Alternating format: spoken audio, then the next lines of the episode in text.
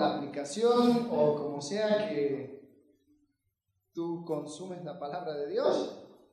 Pero vamos a ir preparándonos porque la semana pasada dimos la introducción al libro de números, al libro de números. Tal vez es un libro que, que nunca eh, lo has visto, viste el, título números y dijiste, yo, yo de números por eso no, no estudié ser contador, entonces eso lo paso.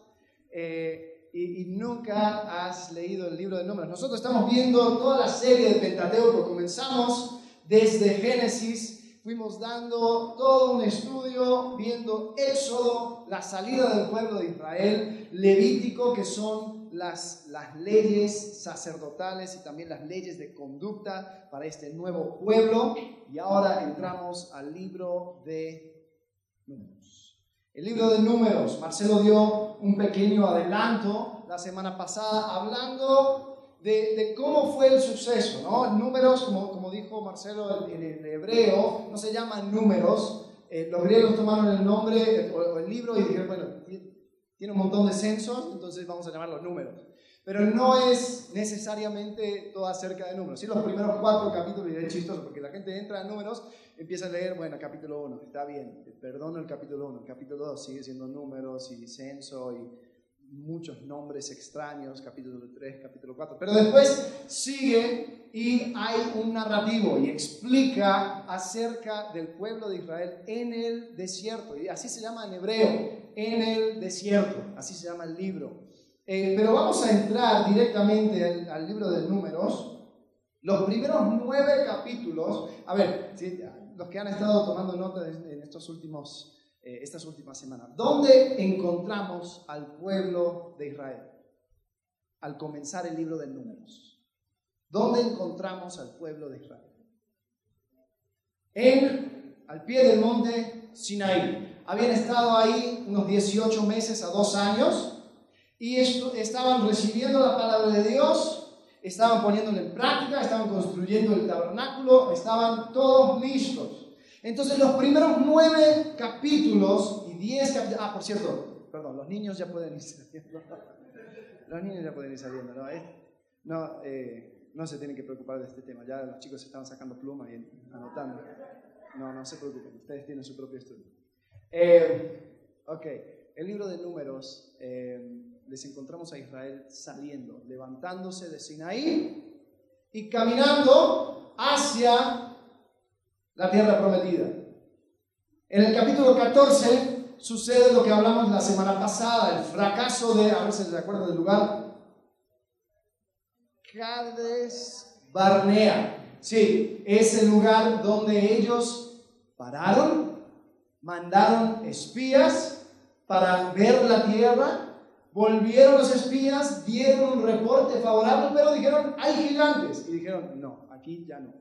Y eso fue el fracaso de Cades Barnea. Pero, ¿viste cuando ves una película donde la primera escena es como el resultado de todo de esto, los edificios explotados y todo, el protagonista sentado y después mira la cámara y dice, quizás estás pensando cómo llegué aquí, ¿no? Eh, bueno, algo, algo así vamos a hacer en esta mañana y vamos a ir al capítulo 11. Vamos a ir al capítulo 11 a ver cómo es que Israel llegó al fracaso de Cades Barnea. Eh, vamos a retroceder un poquito en Números capítulo 10, eh,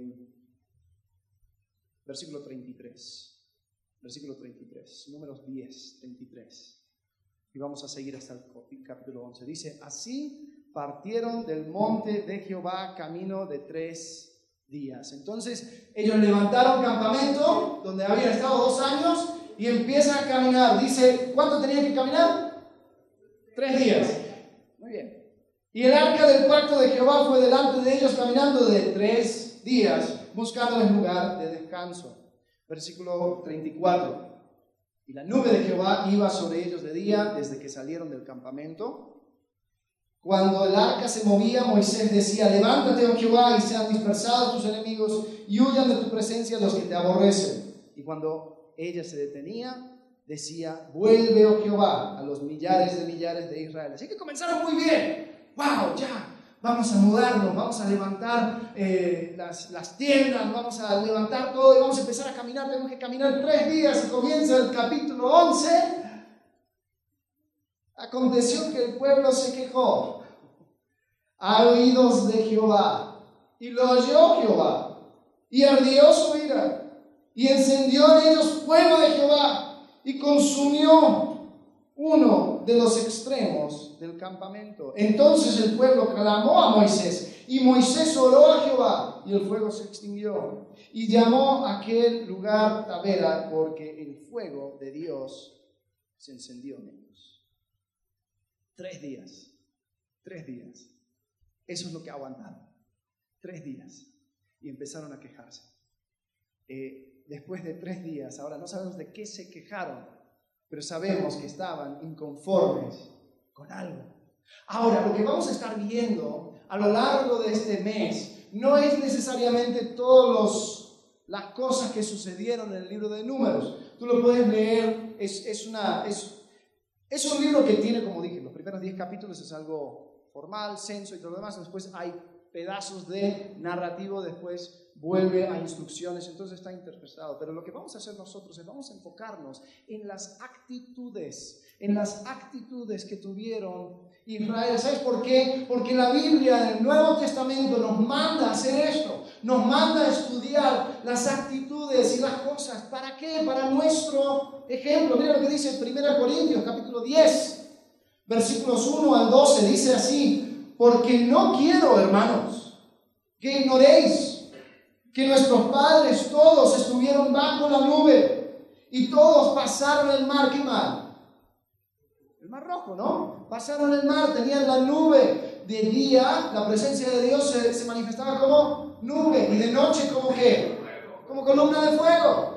Entonces dice, pasaron, estuvieron bajo la nube y todos pasaron el mar y todos en Moisés fueron bautizados en la nube y en el mar. Y todos comieron el mismo alimento espiritual. ¿Cuál era ese alimento espiritual?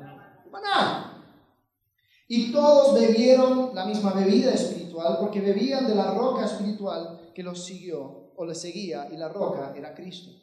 Pero más, pero de los más de ellos, o sea, de la mayoría, no se agradó, no se agradó Dios, por lo cual quedaron postrados en el desierto. Mas estas cosas sucedieron como que ejemplo para nosotros, para que no codiciemos cosas malas como ellos codiciaron, ni seáis idólatras como algunos de ellos, según está escrito, se sentó el pueblo a comer y a beber y se levantaron a jugar.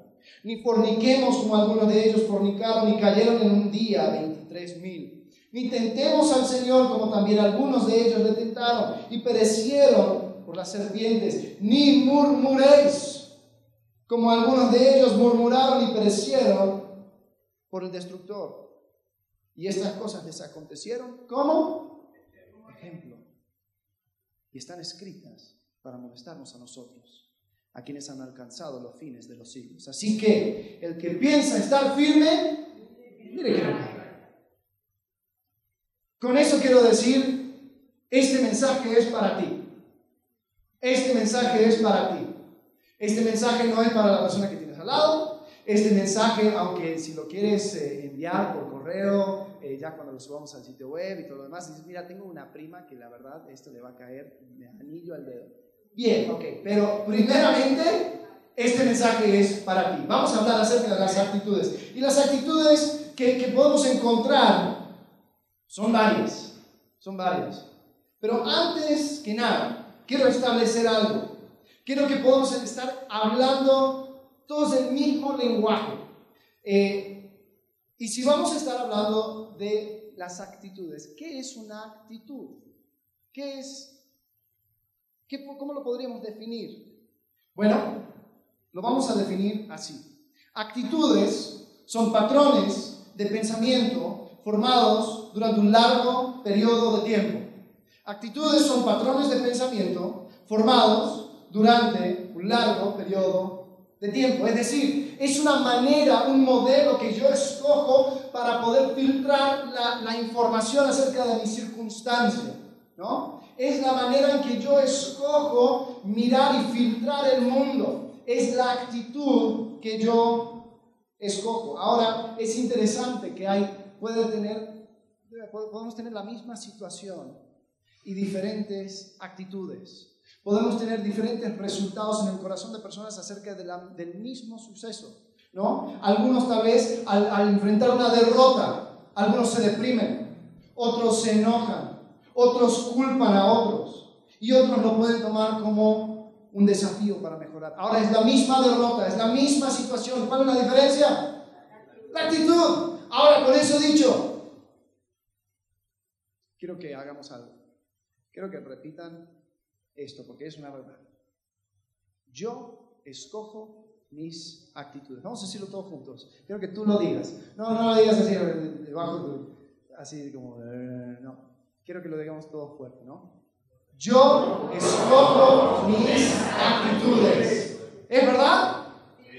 Pero muchas veces vivimos como si no fuera verdad, ¿no? Ay, es que, claro que me enojé. Tú te hubieras enojado si hubieras pasado por esa situación. Obvio que yo le respondía así. ¿No viste cómo me, me habló? ¿No, ¿No te diste cuenta? Yo escojo mis actitudes, yo escojo mis acciones, yo escojo mis reacciones. Soy responsable por cada una de ellas y yo escojo ponerme de una forma u otra. Yo escojo mis actitudes. Bien, establecimos eso, ¿no? Bien. Eh, Ahora yo me pongo a preguntar, ¿por qué Dios fue tan severo con el pueblo de Israel? Dice que se quejaron, se quejaron y el fuego de Dios empezó a consumir a personas que estaban a las afueras del campamento. ¿Cómo? ¿Sabes por qué? Porque ellos escogieron quejarse estando en la misma presencia de Dios, así como leímos en 1 Corintios, teniendo la nube por encima, el mar por detrás, la tierra prometida y el tabernáculo en medio, se quejaron. Ahora, si eso no es rebelión abierta, no sé lo que es. Ahora, lo que vamos a hablar, vamos a hablar en, las próximas semanas acerca de la queja, vamos a hablar acerca de la codicia, vamos a hablar acerca de la rebelión, vamos a hablar acerca de la duda. Eh, hoy vamos a hablar específicamente en cuanto a la queja, la queja. Es para algunos un pasatiempo, ¿no? es un deporte nacional la queja. ¿no? Había un mesero que, le tocó una, eh, una mesa de ancianitas y, parecía que ellas se, dedicaban a quejar. Entonces, en vez de llegar y acercarse a ellas, decir, eh, todo está bien, les pregunto, ¿algo está bien? Porque hay veces que parece que la gente se queja de absolutamente todo. Ahora, la queja, eh, si lo vemos, si lo entendemos, es algo específico. Vamos a hablar acerca de también la crítica.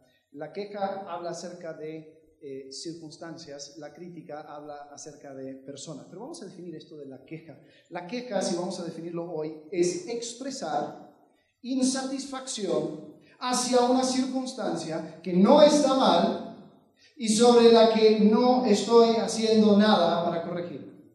No estoy haciendo nada para corregir una situación que no necesariamente está mal. Ahora, eh, ¿por, qué, lo digo? Porque hay personas que, quieren ir eh, tapando la boca de muchos y dicen, no, no, no, te estás quejando, te estás quejando. Y, la verdad, o sea, simplemente estaba diciendo que terrible lo del terremoto. Eh, hay situaciones donde puedo lamentar, ¿no? Donde puedo decir, ay, no, qué mal. Pero, pero a ver, vamos, a ver algunos ejemplos, ¿no?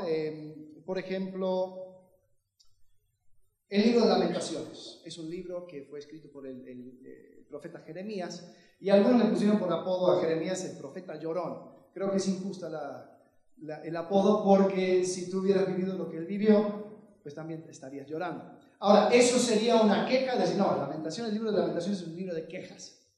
No, porque él estaba lamentándose, él estaba eh, mostrando insatisfacción sobre una situación que realmente estaba mal.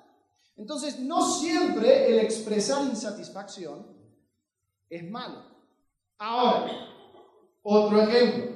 Eh, volviendo al restaurante, estoy pidiendo comida en un restaurante y llega la comida y yo lo había pedido caliente y me llega fría. Y lo miro, lo pruebo, hago una mueca y hablo con la persona que está a mi lado dice, ¿qué asco? Yo detesto la, comida fría. Yo no aguanto, yo no sé, la verdad, este restaurante Y sigo comiendo. ¿Eso sería qué? ¿Qué dice? ¿Quién dice sí? ¿Quién dice no? Ok. ¿Estás haciendo algo para corregir la situación? No. ¿Qué no sería queja? Disculpe, mesero, por favor, ¿me podría calentar la comida?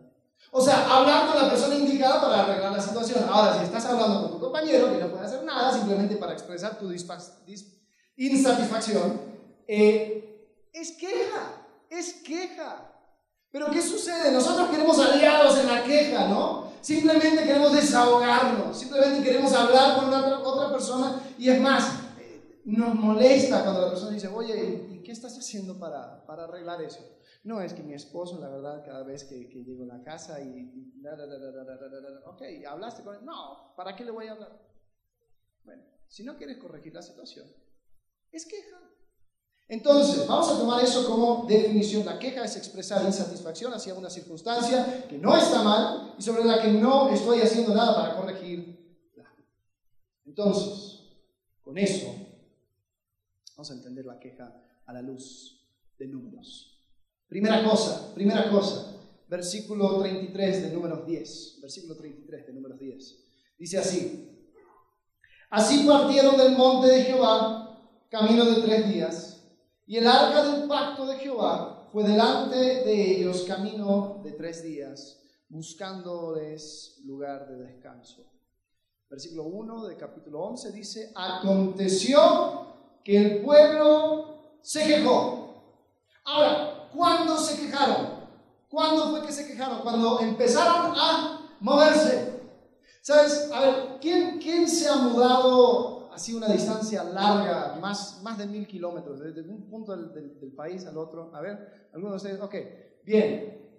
Eh, yo, yo también me tocó cuando, cuando me, me, mudé para acá, crucé todo el Golfo en mi, en mi Golf eh, y llegué aquí, todavía sigue ese auto, aguanta el tanquecito, pero, pero yo me tuve que mudar, metí todas mis cosas en mi cochecito y empecé. Ahora, muchas veces es incómodo Empezar a mudarte, especialmente cuando ya tienes todo establecido. Me imagino los israelitas ya tenían sus tiendas, ya tengo mis, mis fotos aquí, tengo la refrigeradora aquí, ya tengo la puerta allá, y después Moisés dice, oye, ya, nos tenemos que levantar.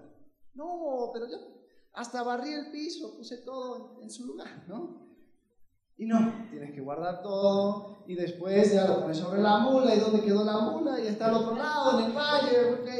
Entonces, son inconveniencias. Son momentos que se me mueve el tapete, ¿no? Los israelitas no se quejaron hasta que empezaron a apoyarlos. Y vamos, vamos a caminar. Así sucede muchas, muchas veces con nosotros. Empezamos a quejar cuando empiezan haber circunstancias que nos sacan de nuestra, nuestra zona de confort. Y no es necesariamente malo, sino que nos incomoda. Eh, otra versión de, de, este versículo, del versículo 11, dice, aconteció que el pueblo se quejó en, eh, en la adversidad. O sea, era una situación en la cual no estaban cómodos. Cuando nos quejamos? En la adversidad. Nos ponemos a quejar. Y sabes, hay un problema con esta queja. Hay un problema con nuestra queja cuando nos encontramos en situaciones incómodas y empezamos a quejarse. ¿Sabes qué? no era mala la situación. ¿Dónde, ¿Qué estaban haciendo? Se estaban mudando camino a tres días hacia dónde? A la tierra prometida. Pero empezaron a quejarse acerca del camino. Empezaron a quejarse acerca del transcurso. Y les quiero decir algo. Quejarte del transcurso es evidencia de que quitaste tu mirada de la meta. Quejarte del transcurso del viaje es quitar la mira de la meta. Entonces, Bien, vamos a criticar a Israel, vamos a, vamos a apuntar el dedo. ¿A dónde vamos nosotros? ¿A dónde vamos nosotros? Santiago. Santiago capítulo 1, versículo 2. Santiago 1, 2 dice, hermanos míos, tened por sumo gozo cuando os en diversas pruebas, sabiendo que la prueba de vuestra fe produce que más tenga la paciencia su obra completa para que seáis perfectos y cabales sin que os falte cosa alguna. ¿A dónde vamos? Vamos hacia la madurez que produce la paciencia. ¿Por dónde vamos a ir? Por medio de las pruebas. ¿Te das cuenta? Cuando Dios me pone en una prueba, una situación, que no necesariamente está mal, no necesariamente es algo donde puedo decir, ay, qué tragedia, la verdad. No, no, no, no, simplemente es algo que me incomoda. Simplemente es algo que me saca de mi zona de confort y me pongo a quejar, te digo algo. Somos iguales que los israelitas.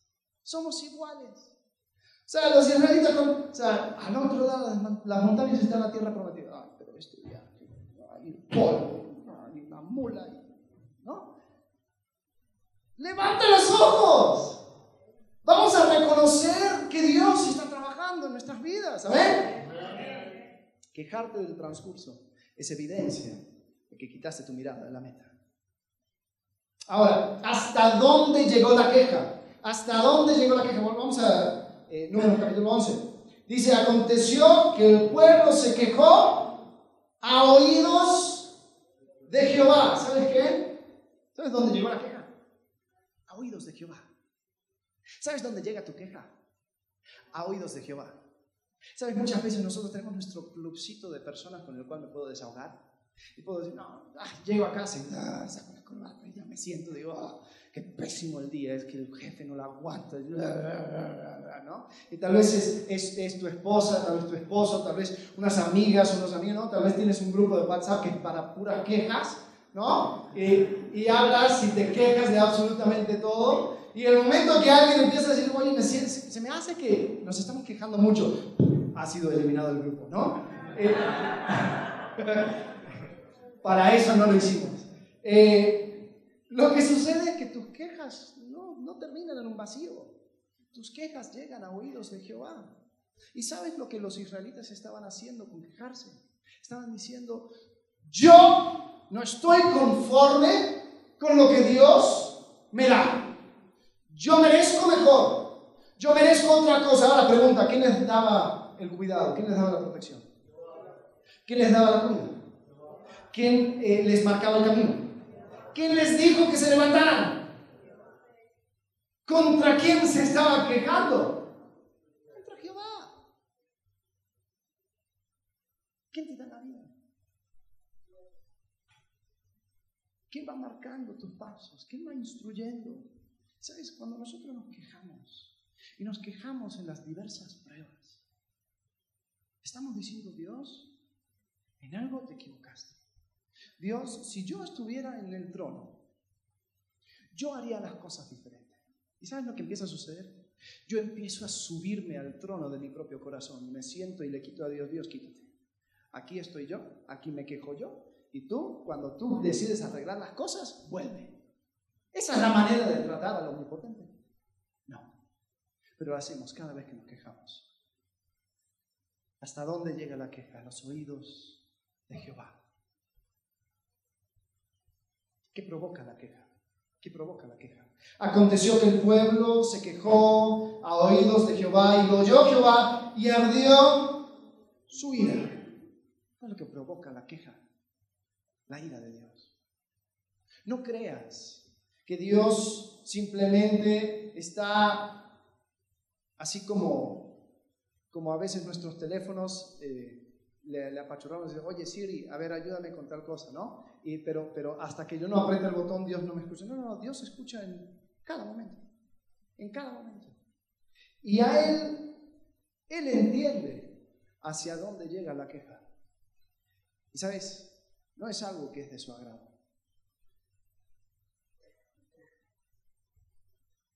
Dios no aguanta la queja. Es expresar inconformidad con lo que Él nos ha dado. Ahora, ¿qué hacemos? ¿Cuál es el desafío? Dejen de quejarse. Dejemos de quejarnos. Dejemos de quejarnos. ¿Se acabó? No. ¿Sabes por qué? Porque yo no puedo simplemente dejar un vacío. Entonces, cada, cada vez que nos subamos a hablar acerca de una mala actitud, vamos a hablar acerca de la cosa con el cual lo debemos de reemplazar. Eh, eh, cuando, cuando, vemos pasajes como, como en 1 Timoteo dice, quiten esto, pon esto, quita esto, pon esto, quita esto, pon esto, porque nosotros no podemos simplemente quitar una cosa y dejar un vacío. Tenemos que reemplazarlo con algo. Ahora la pregunta, si queremos quitar la queja, ¿con qué lo reemplazamos? Mm, la palabra de Dios sería el conocimiento, pero estamos hablando de una actitud.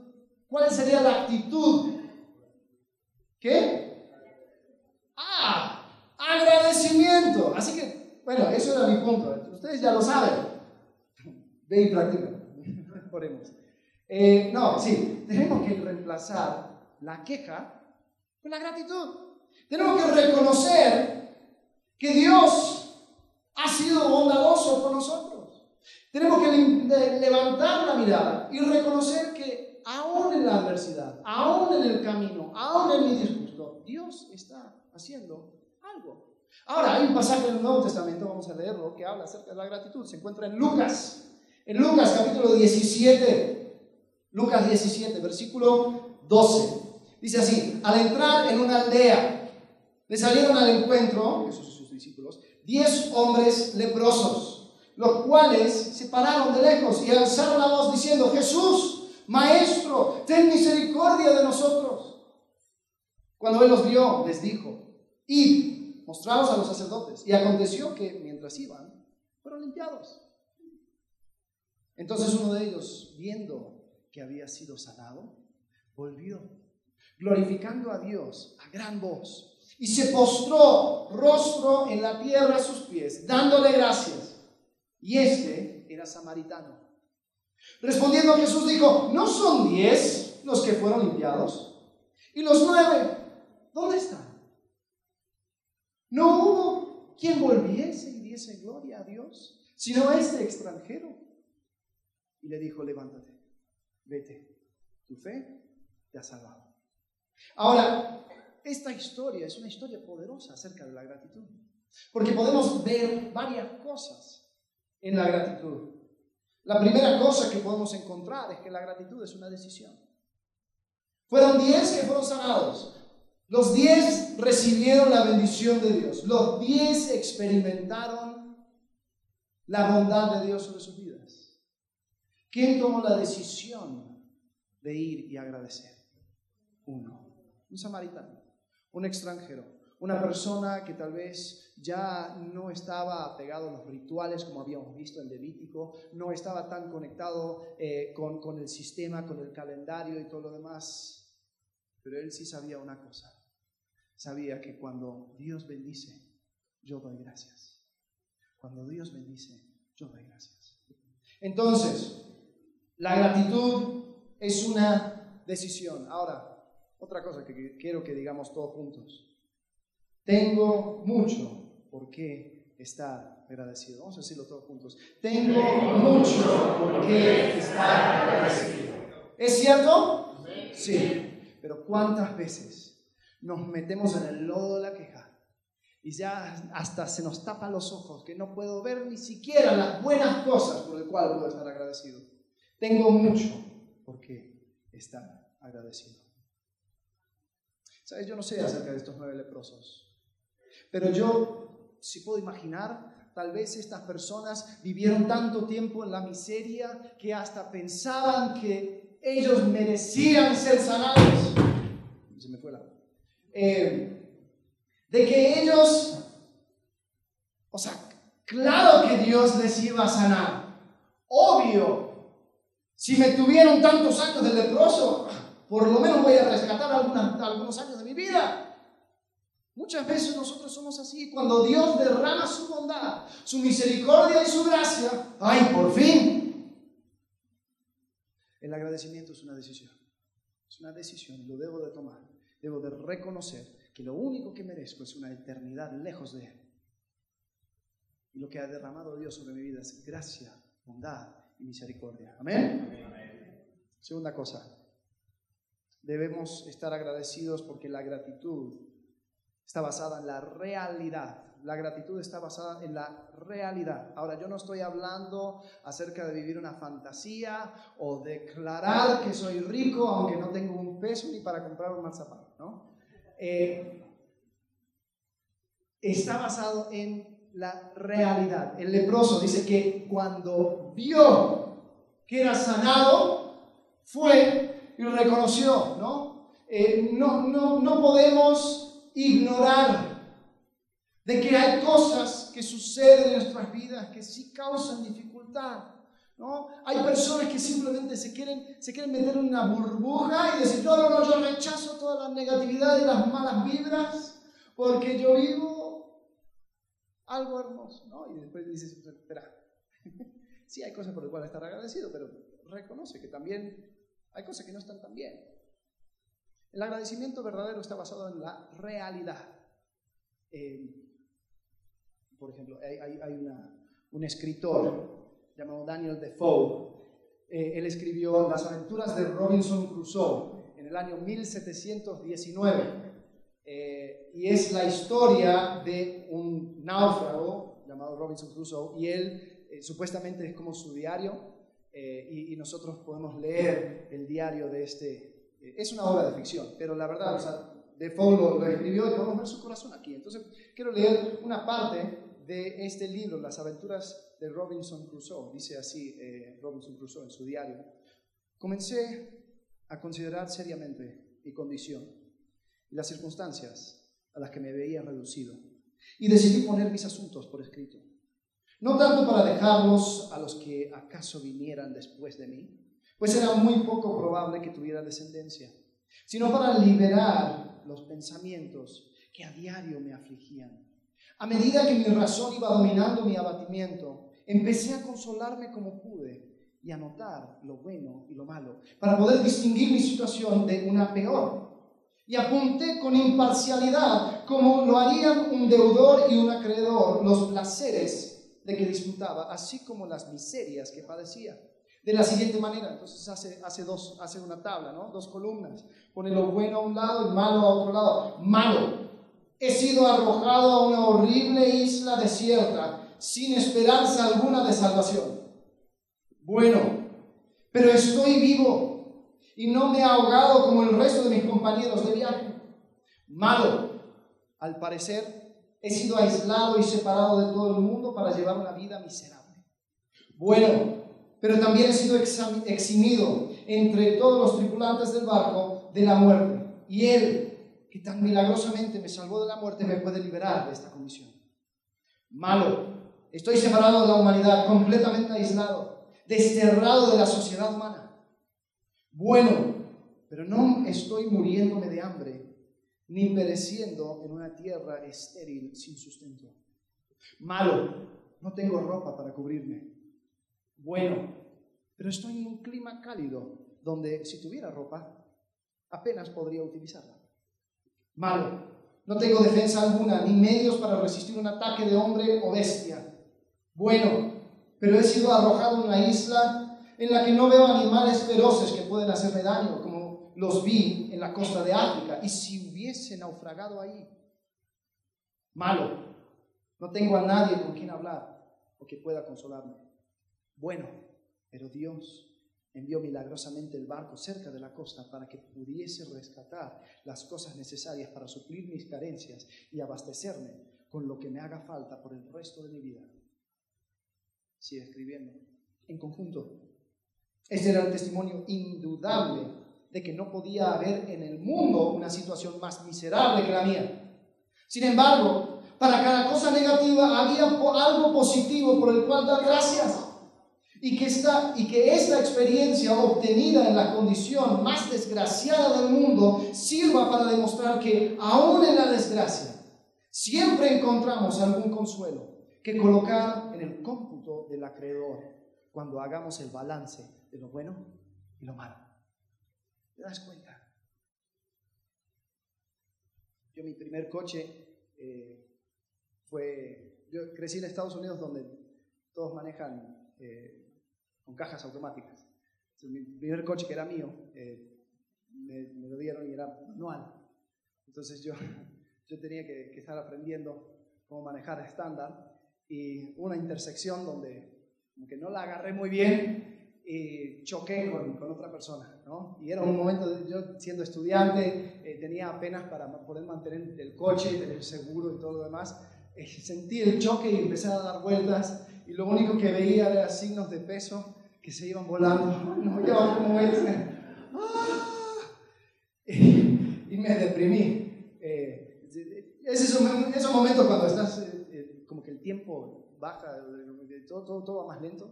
Un montón de pensamientos pasaban por mi cabeza y, todos eran malas. Y estaba con mi abuelo atrás y mi hermanita. Entonces, paró de girar el coche y terminamos en la orilla. Y ahí, agradecido que no se prendió llamas, pero diciendo cómo voy a hacer ahora.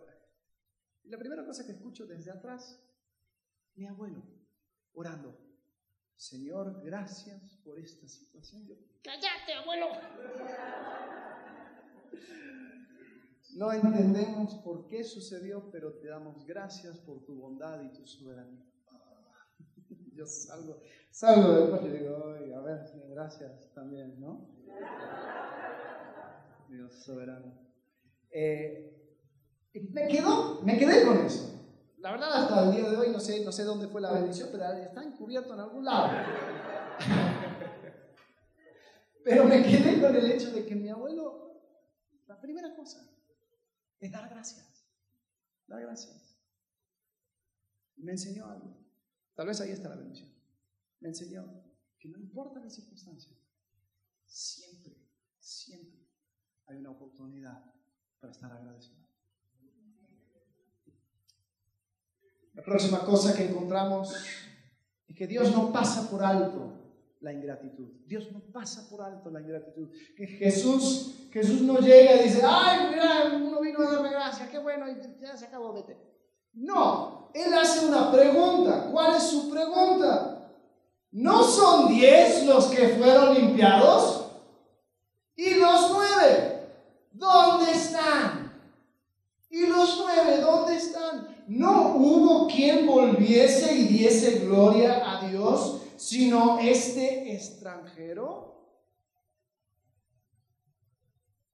¿No era que yo te di ese trabajo que tanto pedías?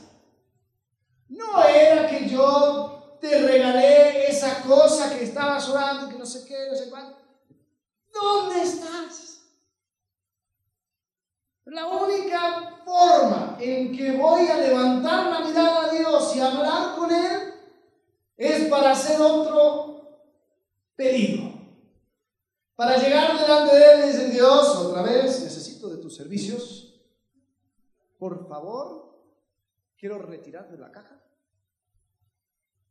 Dios no es un cajero celestial. Dios es aquel bondadoso que te da absolutamente todo. Y si yo no estoy dispuesto a estar agradecido, no pienses que Dios lo pasa por alto. No pienses que Dios no está haciendo esa misma pregunta. ¿Dónde estás? ¿Dónde estás? Romanos capítulo 1, versículo 21. Dios está hablando acerca de los incrédulos, pero fíjate en las palabras que escoge. Pues habiendo conocido a Dios, no le glorificaron como a Dios, ni le dieron. ¿Cuántos de nosotros vivimos como incrédulos? Sino que se envanecieron sus razonamientos y en su necio corazón fue entenebrecido. Vamos a saltar al versículo 28. Versículo 28 dice, y como ellos no aprobaron tener en cuenta a Dios, Dios nos entregó una mente reprobada para hacer cosas que no convienen. Interesante, interesante. Hay consecuencias por no tomar en cuenta a Dios. Hay consecuencias por no agradecerle. ¿Sabes lo que sucede? empiezo a alejar porque me olvidé de dónde viene la fuente de bendiciones. Me empiezo a alejar. Dios no pasa por alto la ingratitud. Y por último, la gratitud transforma el corazón transforma el corazón. Lo último que Jesús le dice a este ex leproso, la ve, tu fe te ha salvado. ¿Sabes? Nosotros también podemos experimentar una transformación de nuestro corazón. Podemos cambiar de queja a gratitud si solamente lo permitimos. ¿Sabes por qué? Porque la actitud lo escojo yo. Y ahí podríamos decir tres niveles, tres niveles de transformación, tres niveles eh, donde, en, el cual puedo estar agradecido a Dios. La primera, el, primero que es principiante, nivel principiante, podría, lo podemos encontrar en Hebreos capítulo 13, versículo 15. Fíjense lo que dice este pasaje.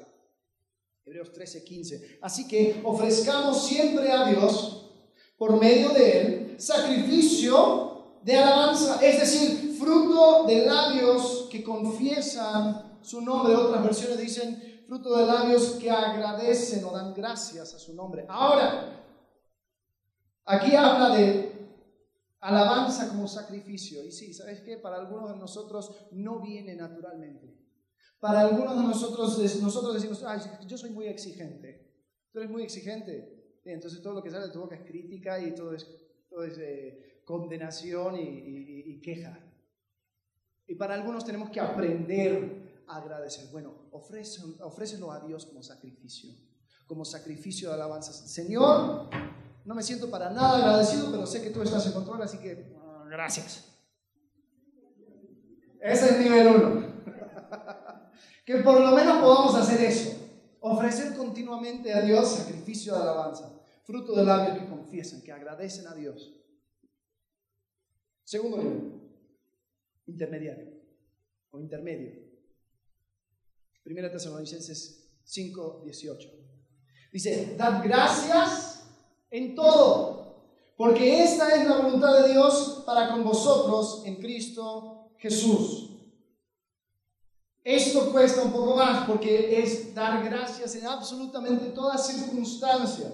Aun cuando no lo sientes, aun cuando, como así como en mi choque, que dices, pues yo no sé de dónde viene la bendición, pero Dios, gracias, ¿no? Y empiezas a eh, trabajar una actitud de agradecimiento, dar gracias en todo en todo. Cuando está por salir una queja de tu boca, ¡ah! la comida llegó fría, pero gracias Dios porque tengo para salir y ir a este restaurante. Voy a hablar con el mesero. Pero gracias. Avanzado, nivel avanzado, a esto queremos llegar. Se encuentra en Efesios, capítulo 5, versículo 18 al 20. Dice, no os embriaguéis con vino, en lo cual hay disolución. Antes bien, sed llenos del Espíritu. Es decir, permite que el Espíritu te controle, no permites que el alcohol te controle, que el Espíritu esté en control de tus acciones, actitudes, comportamiento. Versículo 19. Hablando entre vosotros con salmos, con himnos y cánticos espirituales, cantando y alabando al Señor en vuestros corazones, dando siempre gracias por todo al Dios y Padre en el nombre de nuestro Señor Jesucristo. Es dar gracias en absolutamente todo. Es someter mis malas actitudes al Espíritu Santo, tener una disposición para cantar, para alabar, para agradecer. ¿Sabes? Es muy difícil cantar cuando estás lleno de quejas, ¿no? Qué horrible canta la gente. ¿no? O sea, tengo que estar agradecido, tengo que tener una cierta disposición. Este es el nivel avanzado. Y aquí queremos llegar todos, ¿sabes? Mira, eh, no soy psicólogo, ni soy eh, científico, ni nada de eso, pero una observación, una observación, tómalo así como caiga. Eh, después si me lo quiero reclamar, hablo conmigo. Pero yo no recuerdo habiendo visto una persona luchando con depresión con agradecimiento en su corazón. Yo no he visto un deprimido agradecido. Ahora, yo no sé si una da a la otra o... Pero quédatelo. Quédatelo. La próxima vez que empieces a sentir las nubes tapar tu comportamiento y tus actitudes y piensas que todo está gris, para. Aunque no lo sientas. Empieza por nivel 1. Así, gracias Dios por esto, gracias Dios por lo otro, gracias Dios y aunque no lo siento, puedo saber que tengo vida, me levanté esta mañana, tengo, para, tengo donde comer, tengo eh, esto y lo otro, gracias Dios. Después continúa a empezar a buscar oportunidades de agradecimiento, aun cuando hay posibilidad de queja, porque después vas a terminar reflejando la persona de Dios en tu comportamiento. ¿Estamos dispuestos a hacer eso? Vamos a agradecer a Dios. ¿Sabes por qué? Porque El costo es demasiado alto. Escoger una vida de queja. Los israelitas se quejaron, los israelitas tuvieron malas actitudes delante de Dios y ¿sabes lo que terminó sucediendo? Todos, toda esa generación murió en el desierto. Te quiero decir algo. Los que eligen la queja como un estilo de vida pasarán su vida en el desierto. Los que escogen o eligen la queja como un estilo de vida pasarán su vida en el desierto. Y ojo, los que murieron en el desierto era el pueblo prometido de Dios. Era el pueblo escogido, elegido, santificado, todo lo que quieras. No creas que tú vas a evitar el desierto espiritual, el desierto de comportamiento y de actitud y seguir con tus quejas. Porque si tú escoges o eliges la queja como un estilo de vida, tu vida será un desierto tu vida será un desierto. Aún con todas las bendiciones alrededor tuyo, tu vida será un desierto. Pregunta, ¿cómo me describiría las personas que están alrededor mío? ¿Soy un quejón? Eh, quiero que tomes la valentía esta tarde a preguntar. Pregunta a tu cónyuge, pregunta a tus hermanos, pregunta a la gente que, que realmente te conoce. A ver, ¿Tú notas en mí una actitud más de queja o de agradecimiento? Quiero que seas sincero. Y agárrate, porque pueda que la respuesta no sea lo que, lo que estás buscando. Tuve la, la, mala fortuna de hacer eso con mi esposa. Y yo siempre me consideraba una persona que no se quejaba tanto. yo busco, busco el sol por, por medio de las nubes. No, me dice, yo siento mucha queja en ti. Dije, ok, bueno, voy a tener que tomar tu palabra y trabajar en eso. Otra pregunta. ¿Mis quejas están estorbando mi comunión con Dios? ¿Mis quejas están estorbando mi comunión con Dios? Porque yo no puedo llegar a Dios agradecido con quejas en la boca. Mis quejas están estorbando mi relación con Dios. Próxima pregunta. Si me he dado cuenta que me quejo de más, ¿estoy dispuesto a arrepentirme? Estoy dispuesto a decir, Dios, perdóname por mis muchas quejas. Perdóname por tomar una actitud delante de tu bendición que desprecia tu gracia y tu misericordia. Otra pregunta. ¿Puedo reconocer las bendiciones en mi vida? ¿Y agradecer a Dios por ellas? ¿Puedo reconocer, puedo piscar de lo malo? ¿Un motivo de agradecimiento? Hay un ejemplo de un teólogo, se llama Matthew Henry, que vivió hace muchos años y, le robaron la cartera. Y él escribe a su mamá. Y él dice, mamá, déjame estar agradecido. Primeramente, porque nunca me han robado antes. Segundo, porque aunque él tomó mi cartera, él no me quitó la vida. Tercero, porque aunque han tomado todo lo que poseía, no era mucho. ¿Qué es motivo de agradecimiento? Y cuarto, porque fui yo quien fue robado y no yo que robé. Gracias, Dios. Gracias, Dios. Aún ahí veo tu mano. Ayer casi pierdo la cartera y dije, oh, esto va a ser un ejemplo. Pero lo encontré. Sí, gracias a Dios. Eh, casi lo pierdo. Eh, pero hubiera buscado un motivo para estar agradecido, de todas formas. Ok, dos preguntas más. Entre la queja y el agradecimiento, ¿qué actitud suelo escoger? Y esta última para que te lo lleves de tarea. ¿Cuáles son cinco cosas que hoy, por el cual, por el cual hoy puedo estar agradecido? Cinco cosas. Cinco cosas. Quiero que anotes hoy Cinco cosas por el cual puedes estar agradecido. Piensa. Algunos tienen que destapar capas y capas y capas de lodo de, queja para llegar a esos motivos de agradecimiento. Pero quiero que saques cinco cosas por el cual estás agradecido. Y deja la vida y la familia y todas esas cosas obvias por un lado. Busca. ¿Cuáles son cinco cosas por las cuales puedo estar agradecido hoy? Dios nos invita a escoger la queja, a escoger el agradecimiento, a desechar la queja. Dios nos invita a aprender del ejemplo de los israelitas, quienes fueron castigados severamente, porque ellos podían ver la misma presencia de Dios y aún así escogieron quejarse.